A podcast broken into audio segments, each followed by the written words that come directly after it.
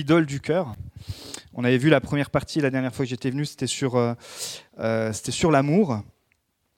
Et on s'était posé la question ensemble, en fait, pour ceux qui sont là et qui n'ont pas, pas, suivi le premier message, quels sont nos rêves et quels sont peut-être même les rêves que Dieu a mis dans nos cœurs, quels sont les rêves peut-être personnels que Dieu nous a donnés.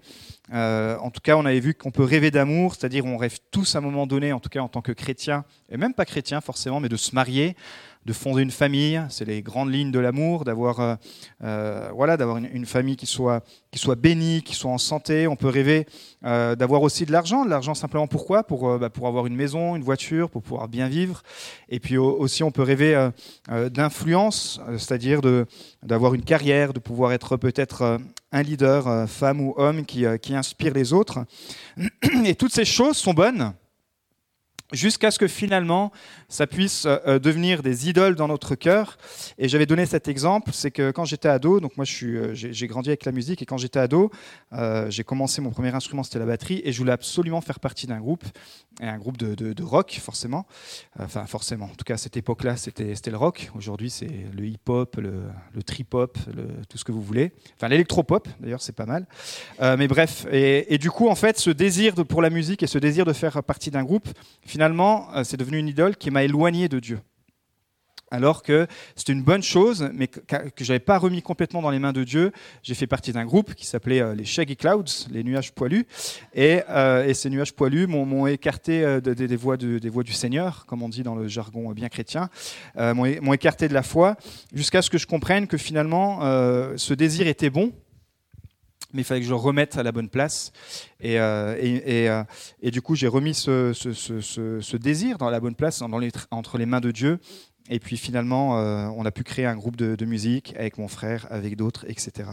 Donc, on a tous, le cœur humain, c'est, on dit, c'est une fabrique à idoles. C'est-à-dire que clairement, dans, notre cœur, Dieu met des bonnes choses, il y a des bonnes choses autour de nous, mais le cœur de l'homme a tendance à prendre ces bonnes choses euh, et, en faire une idole. Alors peut-être pour vous, une idole, ça peut euh, évoquer des peuples primitifs qui se prosternent devant, devant des statues. Et suivant la culture, ça peut vous parler. En, France, peut-être ça vous parle un peu moins, quoique ici, euh, à Beaune, ça peut aussi vous, vous parler. Mais en gros, une idole, c'est une image. et c'est une représentation d'une divinité donc sous forme d'image ou sous forme de statue, qui est adorée comme si elle était la divinité elle-même. Et c'est important de comprendre qu'une idole, c'est une image, parce que dans Genèse 1, 26, Dieu dit que euh, il nous a créés à son image. Et le, mot ici, euh, c'est tselem, et qui, veut, et qui signifie image, mais qui signifie aussi idole, dans le sens que euh, une idole, la différence, c'est que c'est une statue qui représente une divinité, mais qui est vide, vide de vie. Et tandis que l'être humain, il est créé à l'image de Dieu, entre guillemets, c'est une idole, une, représentation de Dieu, mais comme Dieu met son souffle de vie, son Saint-Esprit, alors on, alors on devient une image de Dieu vivante. Vous voyez ce que je veux dire? Tandis qu'une idole, c'est juste une représentation qui est vide de sens et qui est, et qui est vide d'esprit. Alors, où on peut trouver les idoles? Dans Ézéchiel 14, 3, Fils de l'homme, ces gens-là portent leurs idoles sur leur cœur. Et les idoles sont un thème principal aussi dans la Bible, que ce soit dans l'Ancien Testament et dans le Nouveau Testament. Vous pouvez voir combien euh, le peuple de Dieu, déjà dès, le début, hein, euh, a été confronté à cela, et combien Dieu a dû aussi régler cela. Et encore aujourd'hui, ça reste quelque chose où notre cœur humain a tendance à prendre des bonnes choses, ça peut être une belle carrière, ça peut être une relation amoureuse, ça peut être euh, une maison, une voiture, vraiment des bonnes choses, ça peut être euh, des passions qui sont, qui sont bonnes, mais de les mettre à la mauvaise place. Et ça, c'est notre tendance à tous. Et en fait, à quelle place ces choses devraient se trouver? Ben Dans les dix commandements, le premier commandement dans Exode 20, 3, 4, il dit, Dieu nous demande, il dit, tu n'auras pas d'autre Dieu devant moi. Tu n'auras pas d'autre euh, Dieu devant ma face. Et Dieu, il est où bah, Il est sur son trône et il ne veut pas s'imposer à nos vies, mais il veut être sur le trône de notre cœur. Et euh, la dernière fois, j'étais, euh, venu avec euh, les, images et on, avait, on, avait, pris une chaise et on, va s'imaginer qu'ici il y a une chaise et que c'est le trône de votre cœur et se poser ensemble cette question bah, qui a la première place en fait sur le trône de votre cœur? Qui est assis sur le trône de votre cœur? Est-ce que c'est vous? Est-ce que c'est des relations? Est-ce que c'est... On va voir à travers deux thèmes ce, ce matin. Est-ce que ça peut être l'argent ou est-ce que ça peut être le, pouvoir? Parce que, encore une fois, toutes ces choses sont bonnes, mais si elles sont à la mauvaise place, ben, ça peut devenir une idole qui vont venir euh, détruire notre vie spirituelle. Parce que l'idolâtrie, c'est considéré comme un péché dans Galates 5, 19 à 20, où euh, il y a l'énumération de beaucoup de péchés. Et ben dans le package, c'est marqué l'adultère, l'immoralité sexuelle, l'impureté, la débauche, l'idolâtrie, la magie, les haines, les querelles, les jalousies, les colères, les rivalités, les divisions et les sectes.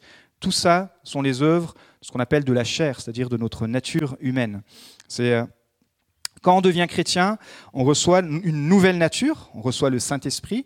Et comme j'aime donner cette illustration pour ceux qui découvrent la foi, euh, peut-être ce n'est pas votre cas aujourd'hui, mais j'ai quand même la donner l'illustration, c'est que tout à coup, si vous avez vécu en, colocation, bah, tout à coup, il y a une colocation qui se fait en vous. C'est-à-dire qu'il y a votre ancienne nature, mais il y a aussi le Saint-Esprit. Et ça va être à nous de faire ce travail, et c'est ce qu'on appelle le travail de sanctification, la justification, c'est Christ qui a tout fait pour nous, on n'a rien à faire, nous sommes sauvés par, sa, par la foi en lui et non par les œuvres. Mais ensuite, il y a ce travail de sanctification en se disant, bah, j'ai mon ancienne nature, mais j'ai aussi le Saint-Esprit, la nature de Christ.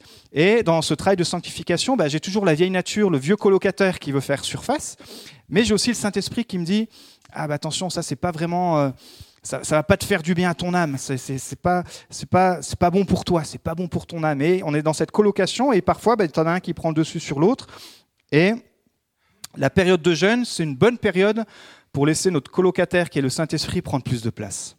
Euh, parce que que vous le fassiez partiel, vous allez voir dans le document qu'on a créé, euh, il y a toute une explication sur le jeûne, que vous le fassiez euh, complet, partiel, que vous fassiez un jeûne des médias. L'idée, c'est simplement de prendre ce temps pour le consacrer à Dieu. Parce qu'un jeûne, c'est pas un régime. Un jeûne, c'est pas juste de, se, priver de quelque chose. On n'est pas dans de l'ascétisme. Le jeûne, c'est prendre le temps qu'on fait dans une chose pour le consacrer à Dieu. Et peut-être vous consacrez beaucoup de temps aux médias. Dire, bah, tiens, pendant cette semaine de Pâques, pour me préparer, je vais laisser le colocataire du Saint-Esprit prendre plus de place dans ma vie.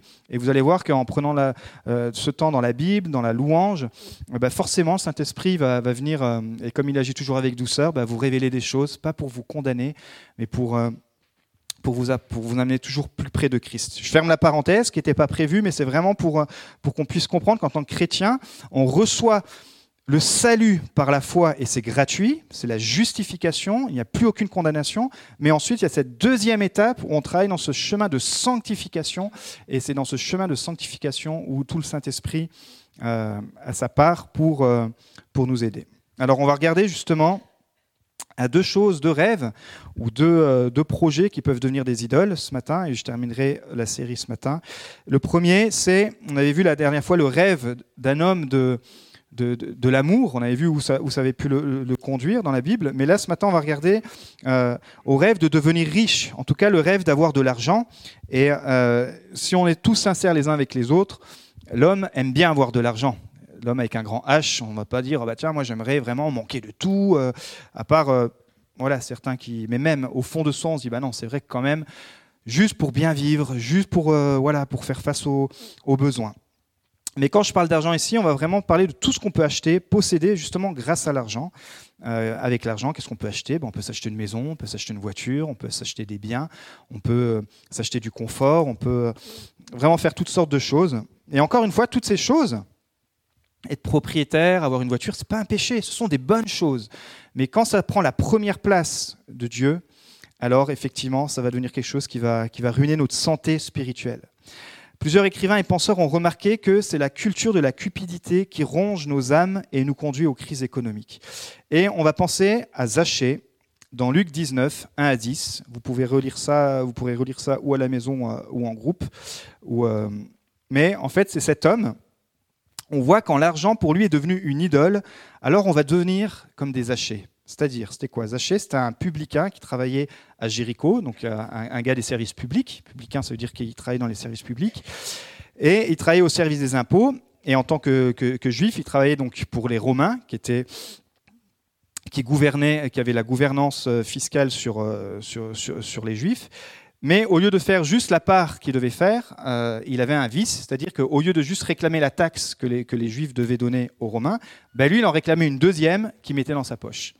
Et, euh, et, petit à petit, à force d'arnaquer comme ça les, ses contemporains, alors c'est pour ça que dans la Bible, quand vous lisez sur les publicains, ils sont vraiment, ils sont dépeints vraiment comme des personnes qui sont détestées de leurs contemporains, parce que clairement, c'était euh, bah, des juifs, mais qui arnaquaient leur, propre peuple pour le compte des Romains. Donc ils avaient vraiment une mauvaise réputation. Mais on voit que ce gars-là, malgré tout l'argent qu'il a pu euh, amasser, alors il aurait pu le faire correctement, et la limite, ça n'aurait pas été euh, une idole qui aurait détruit sa vie spirituelle. Mais on voit qu'il avait ce vice-là. Et malgré tout l'argent qu'il mettait de côté, tout l'argent qu'il a pu euh, acquérir, toute la carrière qui s'est construite grâce à ça, grâce à, euh, à son vice, ben, il reste un vide dans son cœur. Et il entendait parler des miracles de Jésus. Et un jour, justement, Jésus va passer par Jéricho et il nous est dit que, ce petit bonhomme, puisqu'il n'était pas grand, il va monter sur, un, arbre, un sycomore, et il va essayer d'entendre, essayer de voir qu'est-ce qui se passe. Parce que qu'est-ce qui se passe chez cet homme, qui, Jésus, qui a autant d'influence, qui change les vies, et, à l'écoute de son message, Jésus va le repérer, il va dire, bah tiens, euh, Zachée, ou Zach, il dit, vas-y, viens, on va, invite-moi chez toi, on va prendre un petit café. Et là, tout le monde est, tout le monde est choqué, parce qu'ils se disent, attends, Jésus, comment ça, il va manger chez un publicain euh, Par rapport à tout le contexte, c'était vraiment, euh, euh, vraiment pas la, chose que les religieux, entre guillemets, devaient faire. Mais Jésus va briser les codes, il va dire, voilà, moi, je, je mange avec toi, Zachée. Et donc, ils mangent ensemble, et puis là, ils commencent à parler, et on ne sait pas trop réellement ce qui se passe, on ne sait pas trop le détail des discussions, mais ce qu'on voit, c'est que chez cet homme, malgré tout l'argent qu'il avait pu cumuler, malgré toutes les finances qu'il avait pu mettre de côté, malgré tous les biens, toutes les possessions, malgré tout ce qu'il avait, il y avait cette recherche de spiritualité et cette recherche de connaître le vrai Dieu. C'était quelqu'un qui était de culture juive, donc c'était quelqu'un qui avait grandi avec la loi de Moïse, et donc c'était quelqu'un qui, quelque part, avait une crainte de Dieu, mais qui était insatisfait de sa relation avec Dieu. Et certainement, il comblait ce vide à travers les finances, à travers l'argent et à travers le vice qu'il y avait dans son cœur, qui était ben, en plus d'en profiter euh, pour euh, arnaquer ses contemporains. Et là, il va commencer à déballer sa vie à Jésus. Je ne sais pas si vous avez déjà fait ça, mais je vous le conseille. Si vous en avez gros sur le cœur, ou, euh, ou même à la fin d'une journée, ce serait bien de le faire même quotidiennement, dire bah, Tiens, Jésus, j'aimerais te déballer mon cœur. On est tous les deux, il n'y a personne qui m'écoute, et ça s'appelle prier en fait. Dire bah, Tiens, Jésus, voilà. Voilà ma journée, voilà ma vie. Je voudrais être un bon chrétien, mais regarde mes difficultés, regarde mon ancienne nature. Aujourd'hui, je n'ai pas été correct. Aujourd'hui, j'ai encore manqué la cible. Je, encore, je, encore, euh, je me suis encore énervé et je voulais pas m'énerver. Aujourd'hui, j'ai encore menti alors que je voulais pas mentir. Aujourd'hui, je me suis encore euh, bagarré alors que je voulais pas me bagarrer. Aujourd'hui, j'ai encore cédé à la tentation alors que je voulais pas céder à la tentation. Aujourd'hui, euh, je, je, me suis retrouvé encore à... Et là, Jésus, il t'écoute il t'écoute. Puis à un moment donné, il te dit, OK, est-ce que tu veux changer? Et la balle revient à notre camp. Dire, bah, effectivement, Jésus, si je te déballe mon cœur, c'est parce que je crois que tu, peux changer ma vie. Et Zachée, il est comme ça avec Jésus. Il dit, écoute, tu vois, j'ai grandi dans cette culture, dans cette foi juive. Je je suis un enfant de la foi. Peut-être c'est votre cas, vous avez grandi dans une culture catholique, culture protestante. Mais il y a ce vide dans mon cœur et et j'arrive pas à le combler et, je suis obligé d'aller dans ces choses-là. Je suis obligé, ça me fait, ça me fait vibrer ça me donne de l'assurance, ça me donne du pouvoir d'avoir de l'argent et puis de, contrôler comme ça les gens. Et, j'ai dit, ok Zaché, tu vois ce qui se passe ici. Tout le monde hallucine que je prenne ce temps avec toi parce que tu connais ta réputation. C'est pas pour rien que tu te cachais en haut d'un arbre. Il dit, ouais Jésus, je, vois, je vois bien que toi, en tout cas, tu me fais une grande place.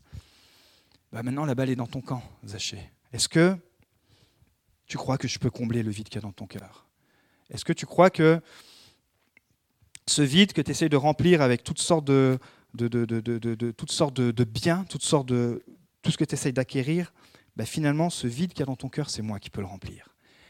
Et puis Zachée commence à, réfléchir et il se dit, écoute Jésus, ouais, je suis arrivé au bout de tout ce que je pouvais assimiler et, j'ai envie, de, te donner mon cœur. Et alors il lui dit, bah voilà Seigneur, je fais don aux pauvres de la moitié de mes biens, et si j'ai fait du tort à quelqu'un, je vais lui rendre quatre fois plus. Waouh Là, Zachée comprend qu'en fait, l'argent, ce n'est pas une mauvaise chose. c'est l'amour de l'argent. Et avec l'argent, tu peux aussi bénir les autres. Touche ton voisin, dis-lui, ça va pas être un péché. Tu dis, avec ton argent, tu peux aussi bénir les autres.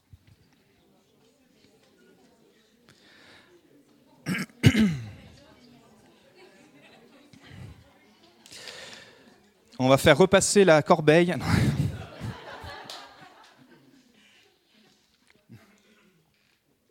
Et ça, c'est important qu'en tant que chrétien, on puisse le comprendre, parce que c'est vrai que l'argent, c'est tabou dans notre culture. Mais c'est surtout, le problème, c'est pas l'argent, c'est l'amour de l'argent. Parce qu'avec l'argent, on peut faire du bien, avec l'argent, on peut euh, bénir, et avec l'argent, en fait, c'est où on en est son esclave, où on en est le maître. Et ici, Zaché comprend que finalement, il était esclave de l'argent, mais en, appliquant ce principe, ce principe de foi, finalement, il va redevenir le maître de son argent. Il va dire, bah voilà, maintenant, je veux que cette idole qui était à la première place, alors, il redescend du trône et Jésus, je veux que toi tu restes sur ce trône et tant que toi tu resteras, bah, tu m'aideras à gérer mes finances. Tu m'aideras parce que lui c'était son. Chacun on a un peu une tendance, euh, une faiblesse, j'ai envie de dire, un talon d'Achille. Bah, lui c'était l'argent, c'était. Euh, et il dit bah écoute, c'est une faiblesse, mais tant qu'elle restera à tes pieds Jésus et que toi tu resteras sur le trône de mon cœur, alors bah, cette faiblesse ça va, ça va être une force. Donc peu importe ta faiblesse ce matin, j'ai envie de dire, si tu la remets au pied de Jésus et que tu relèves Jésus sur le trône de ton cœur alors Jésus va pouvoir utiliser cette faiblesse comme une grande force. Être matérialiste se définit comme un trait de personnalité qui en regroupe plusieurs, comme la possessivité, le manque de générosité et l'envie. Parlons un peu du manque de générosité. Je ne sais pas si vous avez vu, mais récemment, j'ai vu un article qui a été publié où, en fait, ils disent que le, français moyen, donc, euh, donc nous, depuis l'essor de l'e-commerce, et notamment du, du Bon Coin et de Vinted, finalement, les Français, à cause de ça, on préfère maintenant euh, vendre nos habits que de les donner. Je ne sais pas si vous avez vu ça. Et d'ailleurs, le slogan de, Vinted, c'est si tu en as plus besoin, euh, vends-le. Euh, et, Emmaüs a repris cette campagne euh, en disant bah, si tu n'en as plus besoin, donne-le. mais malgré tout, les chiffres sont intéressants parce qu'ils disent qu'en 20 ans, en 20 ans, regardez le chiffre, c'est-à-dire après le tri, aujourd'hui, seuls 40% des vêtements qui sont ils peuvent être revendus parce que c'est des vêtements de, de qualité. Tandis qu'il y a 20 ans, ils ont fait une étude sur 20 ans, c'était 60% on a déjà perdu 20%. Euh, parce que, en fait, la, société, et donc dans l'édito, c'est écrit la plupart de ceux qui vendent en ligne n'en ont pas véritablement besoin. Ils génèrent des ressources pour s'acheter autre chose, participant ainsi à la surconsommation. Encore une fois, la consommation, c'est une bonne chose, mais quand ça prend la première place dans, nos vies et dans, dans, une culture, dans une société, que ça devient une idole, et eh bien clairement, ça devient quelque chose qui, euh, on peut voir même des conséquences sur, euh, sur, sur, des choses qu'on voit tous les jours. Euh, on a tous besoin d'un aspirateur, mais tout à coup, on va vouloir le dernier aspirateur qui, lui, va aspirer sans fil et qu'on va pouvoir programmer depuis notre téléphone. ça serait bien, ça. Ça se trouve, ça existe. Ça existe pour les tondeuses, mais ça existe aussi. On a tous besoin d'une voiture, mais est-ce qu'on a besoin vraiment de voilà Et puis on, pourrait prendre des exemples comme ça. On a tous besoin d'un téléphone. Euh, est-ce qu'on a besoin du dernier qui passe euh, à la, télé? C'est vraiment des questions qu'on doit se poser. Et en fait, comment savoir si l'argent est une idole dans mon cœur? Bah, Demande à Jésus. Pensez au jeune homme riche. Lui, pareil, c'est un bon croyant qui a tout bien fait. Vous en connaissez des comme ça? Un bon croyant. Il a suivi la loi de Moïse, ça veut dire qu'aujourd'hui c'est un bon chrétien qui va à l'église, qui, euh, a des bonnes fréquentations, qui a une bonne réputation, qui, voilà, on dit, euh, ça peut être un gars vraiment, un bon bonnois, un bon chrétien qui vient aux tables, qui est, voilà, qui, mais au fond de lui, il a grandi dans cette culture chrétienne, mais au fond de lui, il a des doutes sur son salut. Je sais pas si c'est ton cas ce matin. Tu dis, ouais, moi je fais tout bien pour Dieu, mais au fond de moi, si demain je meurs, est-ce que j'ai le droit à la vie éternelle? Et lui, ça le travaille, ça le travaille, ce jeune homme riche, ça le travaille, ça le travaille. Et tout à coup, il va rencontrer Jésus. Et il va dire à Jésus, bah, Jésus, voilà, tu es, euh, un grand rabbin, tu, fais des grandes choses, euh, j'ai une question qui me titille. Qu'est-ce que je dois faire pour hériter de la vie éternelle? Sachant que si vous mettez dans le contexte, dans la culture juive, comme ils étaient fils d'Abraham, pour eux, euh, la vie éternelle était acquise par ce lien-là. ce qui était, ce qui, souvent les a en porte-à-faux avec Jésus, parce que chaque fois Jésus disait, ben non, vous devez quand même euh, vous repentir. Mais bref. Et du coup, ça a certainement travaillé. Il se dit, bon, ok, j'ai la foi d'Abraham, mais pour mon salut, est-ce que j'ai vraiment le droit à la vie éternelle? Est-ce que là, si, si je sors et que je me, tout à coup, si, Dieu me prête plus vie, où est-ce que je vais? Et donc Jésus lui pose des questions. Il dit, ben, est-ce que tu as observé la loi? Puis je me dis, ouais, ouais, j'ai T'inquiète, Jésus, moi je connais les dix commandements, euh, tu aimeras Dieu, tout ça, ton prochain comme toi-même. Et puis là, Jésus dit Ouais, c'est bien, je vois que t'es.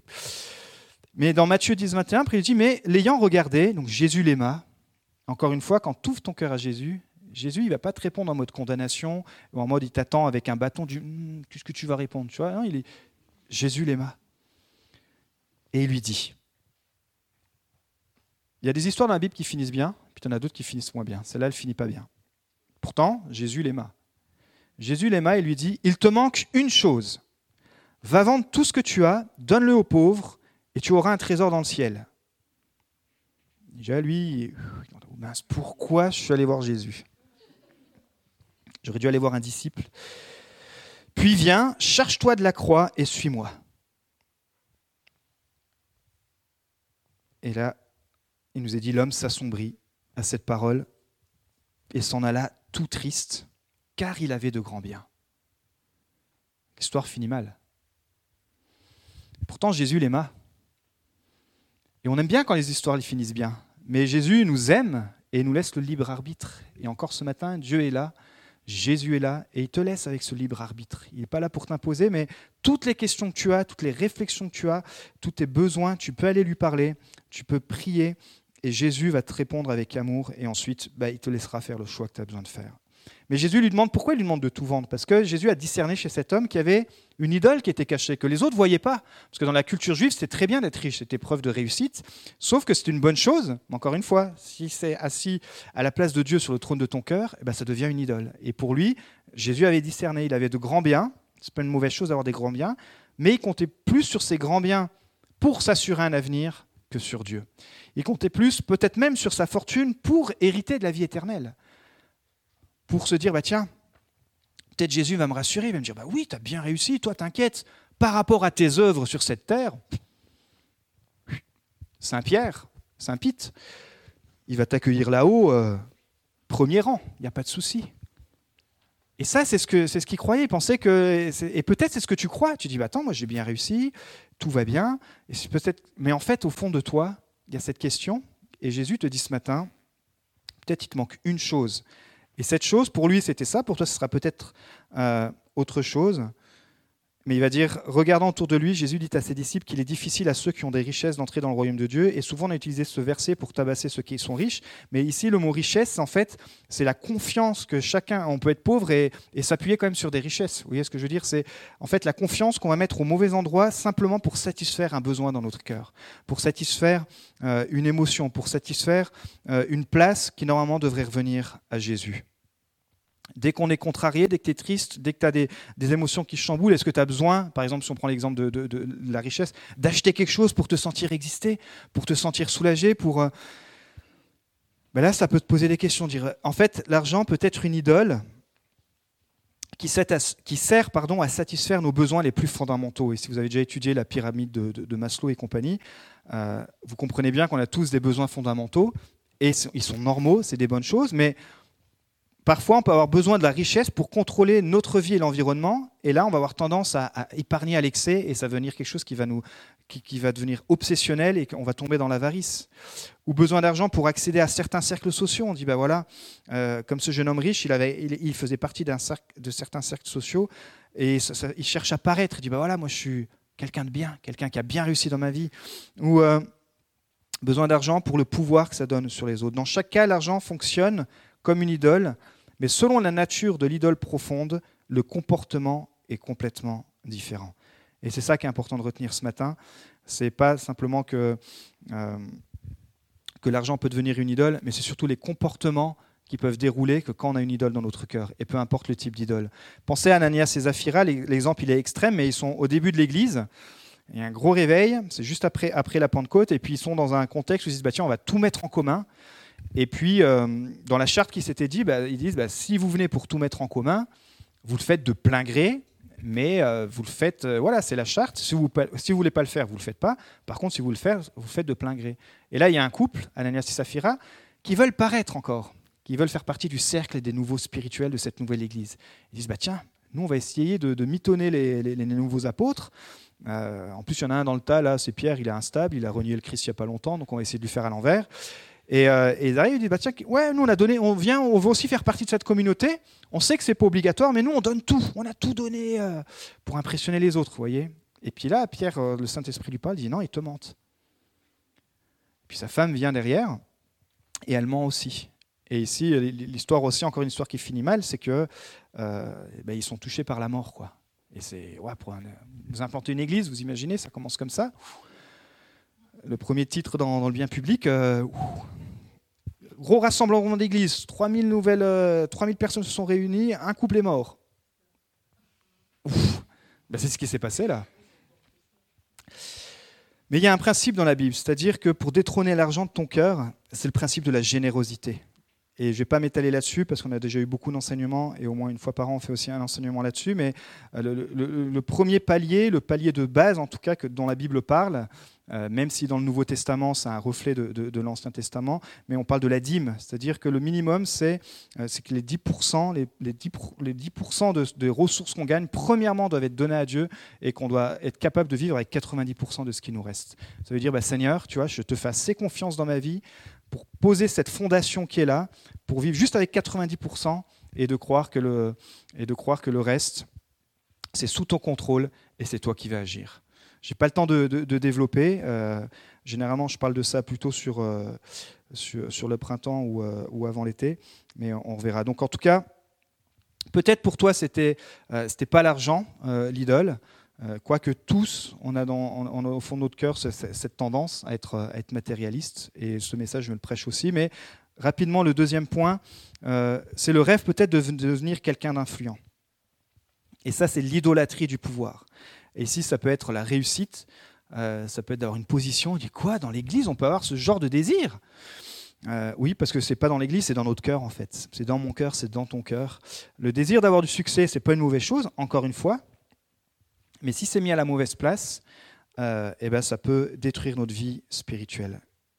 On va penser rapidement au, roi Saül. Roi Saül, c'est le premier roi d'Israël. Il reçoit l'onction après que le peuple ait réclamé un roi comme les autres peuples, Dieu dit Ok, je vais vous, je vous donner un roi. Vous avez gagné, je vais vous donner un roi. Mais il commence très, très humblement parce qu'au début, tout le monde le cherche. Il cherche sous les fagots, sous les chaises. Il est où quand ils doivent l'introniser? Il dit Mais il est passé où, Saül quoi? Et Saül, il avait tellement peur, il était tellement humble au début qu'ils ont dû aller le chercher et dire bah, Allez, maintenant, tu assumes, tu prends cette responsabilité. Saül, c'est toi le nouveau roi. Finalement, Saül devient le nouveau roi d'Israël, enfin pas le nouveau, le premier. Donc imaginez la responsabilité, l'influence, que le pouvoir que ça lui donne. Hein. À l'époque, les, les, rois, ils avaient pouvoir de, vie et de mort. C'est eux qui recevaient premièrement le Saint-Esprit pour régner. Aujourd'hui, dans le Nouveau Testament, tout le monde reçoit le Saint-Esprit. Dans l'Ancien Testament, c'était euh, en fonction des, fonctions, justement. Les rois recevaient une part du Saint-Esprit plus importante, je veux dire, parce que par rapport à leurs responsabilités, ils avaient besoin du Saint-Esprit pour prendre des décisions, euh, etc. Donc au début, tout se passe bien. Dieu reste sur le trône de son cœur et il arrive à gérer tout ce pouvoir, toute cette influence, tout le monde qui le regarde, tout le monde qui... Waouh Mais petit à petit, la vraie nature de son cœur, je vous ai parlé de ce colocataire, revient. Et en fait, euh, il va commencer à désobéir. Il va tomber aussi dans, l'idolâtrie. Il va commencer à consulter les morts. Et puis, Dieu avait mis des choses claires là-dessus. Il va pas se repentir. Et à un moment donné, il va trop loin. Et du coup, le prophète Samuel lui dit Écoute, t'es allé trop loin. Pourtant, ça faisait que trois ans. Hein. T'es allé trop loin en trois ans. Et bien maintenant, euh, Dieu s'est choisi un autre roi. Et puis là, Saül va rentrer dans une jalousie énorme. Et Dieu avait choisi un autre roi qui s'appelait David. Mais en fait, Dieu avait promis à Israël qu'ils auraient un roi. Mais dans sa charte, Dieu avait promis qu'Israël aurait un roi qui viendrait de la tribu de Juda. D'accord? Et depuis le début, Saül savait que lui, il venait pas de la tribu de Juda. Saül, lui, vient de la tribu de Benjamin. Donc il savait dans sa tête que dans tous les cas, lui, il serait un roi transitionnel pour préparer la suite du roi qui viendrait de la tribu de Juda. Et ça, il n'avait pas le cœur préparé pour. Il n'avait pas ce cœur préparé pour la transmission. Euh, parfois dans la vie, vous allez devoir transmettre des choses. Dieu vous, aura emmené à, un endroit, la chose que Dieu vous a confiée, et puis il va falloir la confier à, d'autres. Ben là, c'était le cas pour Saül. Saül savait que Dieu avait dit à son peuple, je vous donnerai un roi, mais qui viendrait de la tribu de Juda. Et lui venait de la tribu de Benjamin. Donc il savait que c'était un roi transitionnel. Et il n'a pas accepté cette position à cause de l'orgueil, à cause s'est éloigné de Dieu. Le scénario aurait pu être complètement différent. Il aurait pu faire le tuilage avec David. Il aurait pu euh, avoir un beau règne. Mais euh, si vous connaissez sa vie, il a vraiment fini euh, rongé par, la jalousie. Pourquoi? Principalement parce que la position de, de leader, la position d'influence, elle est restée en premier sur son cœur. Et Dieu est descendu de son cœur, de son trône, du trône de son cœur. Alors que David, même s'il a fait beaucoup de gaffes et qu'il a fait des gros péchés, lui, il a régné toujours en laissant Dieu sur le trône de son cœur. Ce n'est pas dire qu'il était parfait, au contraire, c'est lui qui a écrit le plus beau psaume de repentance, le psaume 51, pour dire qu'il en avait gros sur la patate. Euh, mais il a toujours laissé Dieu sur le trône de son cœur. Et c'est ça que j'aimerais dire ce matin. Dieu veut pas de toi que tu sois un leader qui soit euh, parfait, un leader qui soit sans reproche. Dieu, ce qu'il veut pour que tu puisses euh, cheminer avec lui, c'est que peu importe ce qu'il a mis sur ton cœur, c'est qu'il reste sur le trône de ton cœur.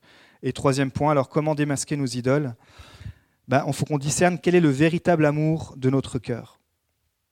Par exemple, Jésus a dit, ben, là où est votre trésor, là aussi sera votre cœur, dans Matthieu 6, 21. C'est-à-dire que votre argent coule sans effort vers le plus grand amour de votre cœur. Et si c'est le royaume de Dieu et sa justice, ben, effectivement, à travers ce sujet-là que sont les finances, ben, vous aurez envie forcément de bénir le royaume de Dieu. C'est l'encouragement que Paul va donner aux Corinthiens. dans l'église de Corinthe, il y avait beaucoup de problèmes. Euh, si vous avez étudié un peu les Corinthiens, euh, c'était même euh, une caractéristique de la ville à cause de la culture. C'était une ville vraiment de débauche, etc. Et dans cette, église, ils n'en ont pas été épargnés. Paul les a bien, bien sermonnés. Mais malgré tout, il y avait des bonnes choses, des très bonnes choses. Et notamment dans 2 Corinthiens 8, verset 7, il leur dit, bah, de votre côté, vous les cocos, les Corinthiens, vous avez tout en abondance. Un pasteur vient dans une église et dit ça. Il dit, vous avez tout en abondance. Vous avez la foi. Imaginez une église qui a la foi en abondance. C'est énorme. Une église qui a la parole, donc la parole de Dieu en abondance. Vous avez la connaissance. Vous avez le zèle à tout point de vue et l'amour pour nous. Vous dites, waouh, moi je veux vivre dans ce genre d'église. Il nous dépeint une église ici là, qui a réglé tous les problèmes, qui a, vraiment cheminé. Et ensuite, il dit bah, faites en sorte que la même abondance se manifeste dans cet acte de grâce. Il dit bah, en fait, c'est bien sur toutes les choses spirituelles, vous êtes au taquet. Et là, il, les concerne par rapport euh, à leur générosité. Il dit par contre, c'est pas moins spirituel d'être généreux c'est pas moins spirituel de, de, bénir des œuvres, de bénir des ministères. Au contraire, il dit, de l'autre côté, vous avez tout en abondance, mais de ce côté-là, en gros, vous avez encore une marge de manœuvre. Vous avez grandi dans la foi, dans la parole, dans la connaissance, dans le zèle, dans l'amour, mais il dit aussi, vous pouvez grandir dans votre générosité. Dis-le à ton voisin, tu peux grandir dans ta générosité. Alors, on va faire tout de suite la mise en pratique.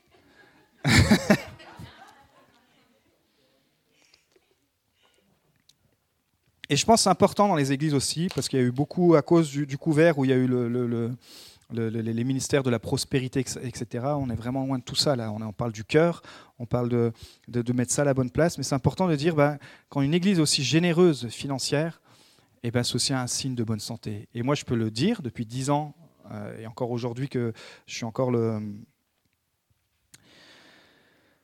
comment on appelle ça dans l'association le, président, merci, je perds les mots. Euh, donc forcément, en tant que président, j'ai accès aussi au, compte de l'Église. Bah, c'est une Église qui est en bonne santé, une Église qui est généreuse. Euh, et ça ne peut pas que reposer sur la générosité de 2, 3 ou 4, 5 pélos, c'est la générosité de tous les racheter. Et je vous encourage, vous êtes fort en foi, vous êtes fort en zèle, on a, vous, envie, vous allez chanter avec zèle. Et je vous encourage aussi à, élargir votre générosité euh, financière, car le jour où vous aurez besoin d'un passeur aussi ici, qui soit même à mi-temps, bah effectivement, euh, aujourd'hui, euh, vous pourrez demander au comptable, ce n'est pas, pas possible aujourd'hui. mais alors que l'Église va grandir, alors que euh, eh ben, ça, sera, ça sera possible. Mais partez pas comme acquis que, que vous aurez toujours que des pasteurs qui soient bénévoles, parce que vous savez, c'est du taf. Hein c'est du taf. Et je pense c'est une bénédiction aussi quand l'Église, tout à coup, elle, prend à cœur de, bénir leur, euh, ministère. Alors, je fais de la pub, ils n'étaient même pas au courant. Euh, mais je pense que ça pourrait être une belle évolution pour l'Église. C'est bien d'avoir commencé, euh, nous on a fait 10 ans de bénévolat, on est toujours bénévolat, bénévole pardon, à, à Chenauve, ce n'est pas le sujet, mais je pense qu'après l'Église est mature et c'est bien de se dire, bah, tiens, peut-être dans les 3-5 prochaines années, euh, comment on peut mettre en place un plan de financement pour se dire, bah, si on veut prendre au moins un pasteur à mi-temps, je pense qu'à mi-temps, ça, suffirait. Euh, voilà, c'est des, discussions qui doivent être dites sans tabou, mais pas s'asseoir en disant, bah, de toute façon, euh, tranquille, nous, le pasteur, il fait tout, et puis... OK? Alors, quelques questions à poser à notre cœur. Vous êtes prêts? Je termine avec ça. C'est David Polisson qui dit ça. Est-ce que quelque chose ou quelqu'un, à part Jésus-Christ, règne sur votre cœur, votre confiance, vos préoccupations, votre fidélité, votre service, vos craintes ou vos joies? Vers qui ou vers quoi regardez-vous pour trouver la stabilité, la sécurité et l'approbation qui vous maintiennent. Ça, c'est une bonne question. Hein. vers qui tournez-vous les regards pour euh, trouver cette sécurité, cette stabilité? Est-ce que c'est Jésus ou est-ce que vous avez euh, des bouées de sauvetage? Que voulez-vous ou qu'attendez-vous vraiment de la vie chrétienne? Qu'est-ce qui vous rendrait vraiment heureux? Qu'est-ce qui ferait de vous une personne acceptable? Où cherchez-vous le pouvoir et le succès? Et on pourrait encore multiplier les questions, et ça, ça pourrait se faire aussi en, petits groupes. Mais ces questions qu'on doit se poser régulièrement, qu'on doit poser à notre cœur, simplement pour qu'on puisse faire aussi, et c'est pour ça la semaine de jeûne, elle arrive, c'est pour dire, bah, tiens, Seigneur, je fais table rase, et, euh, je me mettrai à nu devant toi. Et comme le, jeune homme riche l'a fait, comme vous pouvez peut-être aussi déjà le faire, dans la prière, dis, bah, tiens, Jésus, voilà aujourd'hui, sans masque, voilà aujourd'hui que j'en suis. Il y a peut-être un peu encore des choses qui sont sur le trône de mon cœur et tu n'as pas la place à 100%. Et euh, il y a ce verset 3 dans Colossiens 3 à partir du verset 1, c'est ce que notre cœur doit rechercher. Si donc vous êtes ressuscité avec Christ, recherchez les choses d'en haut où Christ est assis à la droite de Dieu. Attachez-vous aux réalités d'en haut et non à celles qui sont sur la terre. En effet, vous avez connu la mort et votre vie est cachée avec Christ en Dieu. Quand Christ, notre vie, apparaîtra, alors vous apparaîtrez aussi avec lui dans la gloire. Colossiens 3, verset 5, c'est le verset qu'il faut retenir. Faites donc mourir en vous ce qui est terrestre, l'immoralité sexuelle, l'impureté, les passions, les mauvais désirs, la soif de posséder, qui est une idolâtrie. Je vous invite à vous lever, on va terminer par la prière.